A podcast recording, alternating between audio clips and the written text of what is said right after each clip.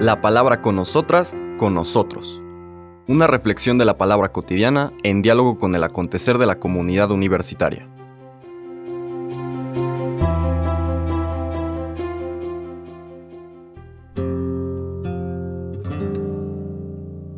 Hola, buenos días. Bienvenidas, bienvenidos a la palabra con nosotras, con nosotros.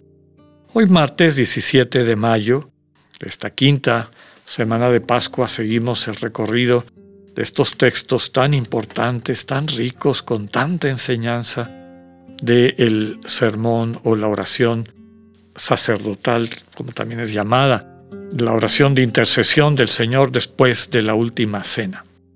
Decíamos que son los capítulos del 14 al 17. Hoy en particular vamos a leer los versículos que siguen a la lectura de ayer. Son los versículos del 27 al 31. Es importante verlos dentro del contexto de esta invitación que el Señor nos hace a acoger sus mandamientos, a cumplirlos, es decir, a dejar que el amor se concrete, se encarne, en la medida y dirección que Él nos va mostrando, y ahora, bueno, desde luego ayudados por el Espíritu y sostenidos por el amor del Padre. Ahora vamos a ver cómo el Señor también está a nuestro lado, está presente en la iglesia, en esta misión que nos confía. Dice el texto, en aquel tiempo Jesús dijo a sus discípulos, La paz les dejo, mi paz les doy. No se la doy como la da el mundo. No pierdan la paz ni se acobardan. Me han oído decir, me voy, pero volveré a su lado. Si me amaran se alegrarían de que me vaya al Padre, porque el Padre es más que yo. Sé lo que he dicho ahora, antes de que suceda, para que cuando suceda crean. Ya no hablaré muchas cosas con ustedes, porque se acerca el príncipe de este mundo. No es que él tenga poder sobre mí, pero es necesario que el mundo sepa que amo al Padre y que cumplo exactamente lo que el Padre me ha mandado. Palabra del Señor. De esta continuación de el mensaje del Señor que meditábamos el día de ayer, vemos que aparece un don, el don fundamental del resucitado. Recordamos que dos comunicaciones eh, se repiten una y otra vez en ese encuentro del resucitado con sus discípulos y discípulas, que ya hemos dicho también en otra ocasión, que implica siempre una reconciliación. El Señor toma la iniciativa para reconciliarnos.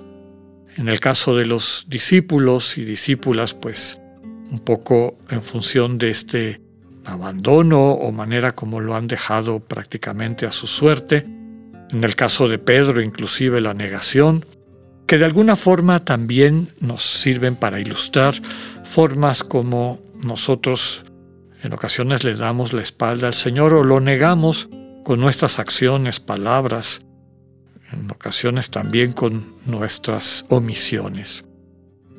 El resucitado a aquellos a quienes quiere reconciliar, es decir, volver a entrar en una relación profunda con ellos y ellas, basada en su amor, lo que les quiere mostrar es ese amor y cariño, que es el que nos restituye y nos capacita para seguir el camino de plenitud, el camino de convertirnos en amor que, que se entrega, que se comparte.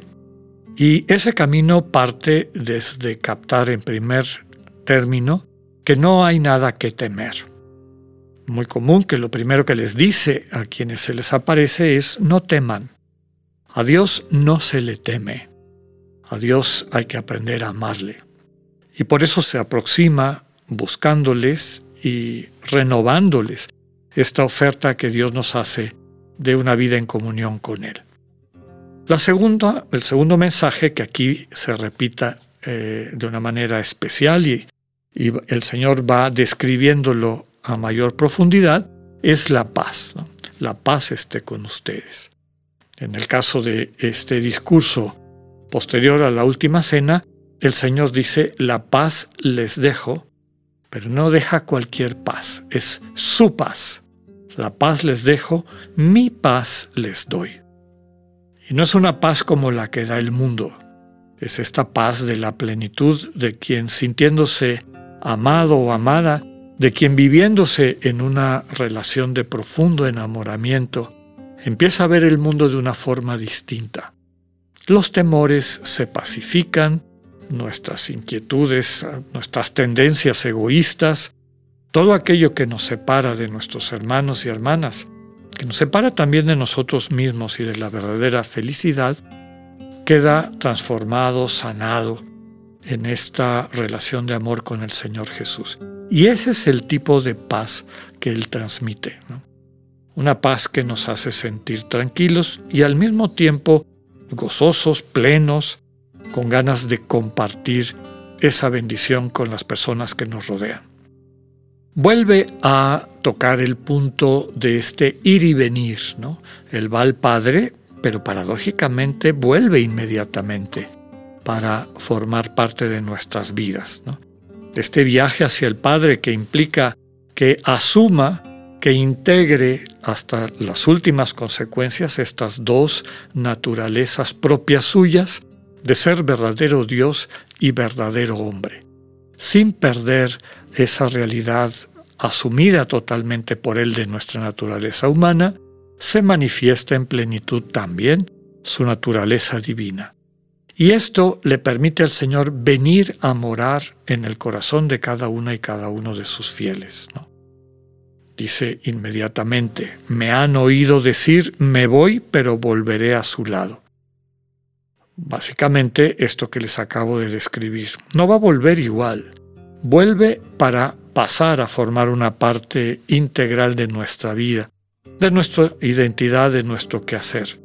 Esta experiencia permanente de la comunión que nos capacita para invitar e incorporar a otros hermanos y hermanas en esta comunión, en esta experiencia de ser bendición unas y unos para otras y otros. Sigue el texto diciendo que si me amaran, se alegrarían de que me vaya al Padre, porque el Padre es más que yo. Se lo he dicho ahora, antes de que suceda, para que cuando suceda crean. Detrás de esta fórmula, detrás de la fórmula, tal vez presentada en otros términos, pero sustentada por la misma experiencia que encontramos en el final de la segunda carta de Pablo a los Corintios, describe que el Señor Jesús es puerta, ¿no? la gracia de nuestro Señor Jesucristo. Aquí el Cristo que se nos acerca para mostrarnos con un rostro humano el amor infinito de Dios. Verdadera persona, el Señor Jesús, el Hijo del Padre, que con un lenguaje accesible, inteligible para nosotras y nosotros, nos ofrece, nos hace presente este amor. Cuando aceptamos ese amor, sobre todo cuando le dejamos asumir las consecuencias de ese amor, es decir, eh, cargar sobre sí mismo, atravesar la negrura de nuestro propio egoísmo sin sentido y falta de amor, algo pasa en nosotros que nuestro corazón cambia y nuestro corazón se capacita para experimentar la fuente de todo amor que es el Padre. El Padre, bueno, podemos imaginar, es, un, es una imagen que, eh, pues desde la propia perspectiva humana de la palabra que comunica, que es el Señor Jesús, le asigna a ese misterio absoluto pues un referente propio de nuestra cotidianidad, que es nuestro Padre. Pero así como decimos Padre, podemos decir, desde luego, también Madre, que nos ha dado la vida, quien nos contempla, quien se ocupa por nosotros, pero al mismo tiempo quien nos permite la libertad necesaria para que podamos madurar y entrar en una relación del amor pleno, el amor de agape, con Él. Entonces, eh, a través de Jesús tenemos esta experiencia Dios como fuente de amor infinito. La segunda bendición de la que habla Pablo en ese final de su segunda carta a los Corintios, la gracia de nuestro Señor Jesucristo, el amor del Padre. En Cristo y a través de Él y con la operación del Espíritu Santo que hace, construye en nosotros esta comunión, podemos acceder al Padre, de donde surge todo este movimiento de amor y de donde surge también nuestra vocación y misión de amar a nuestros hermanos y hermanas. Termina diciéndonos e invitándonos que cumplamos lo que el Padre nos manda en Jesús y a través del Espíritu. Que podamos vivir el discernimiento como una invitación concreta a poder llevar una buena noticia a nuestros hermanos y hermanas. Que así sea, que tengan un buen día, Dios con ustedes.